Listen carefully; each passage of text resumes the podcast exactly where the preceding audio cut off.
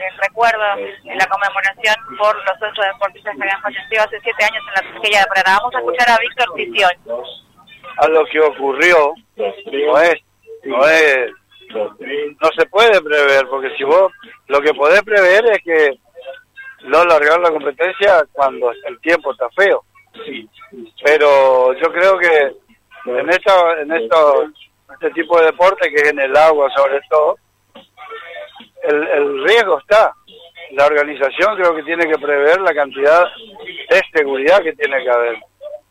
Eso yo creo que le corresponde a los a, a los directivos, a los organizadores, a, la, a las instituciones, que son los que tienen que poner el apoyo para en caso de que ocurra un accidente.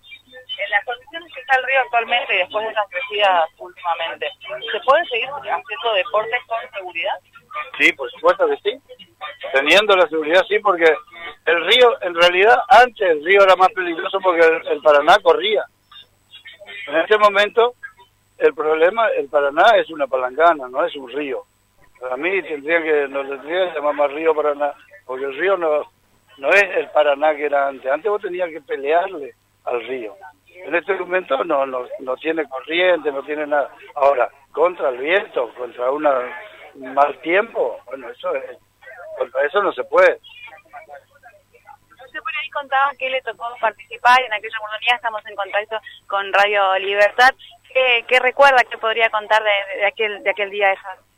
¿Del día del accidente?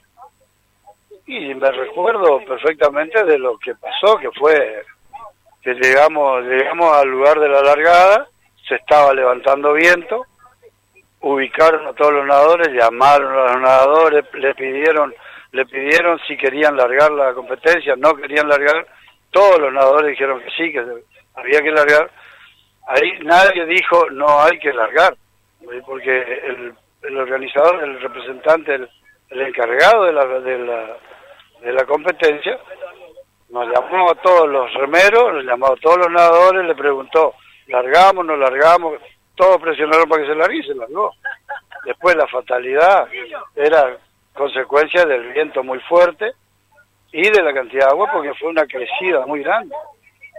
Y, y, se largó de un lugar que no se tenía que haber largado, pues está muy cerca del puerto. Totalmente impredecible. Eso.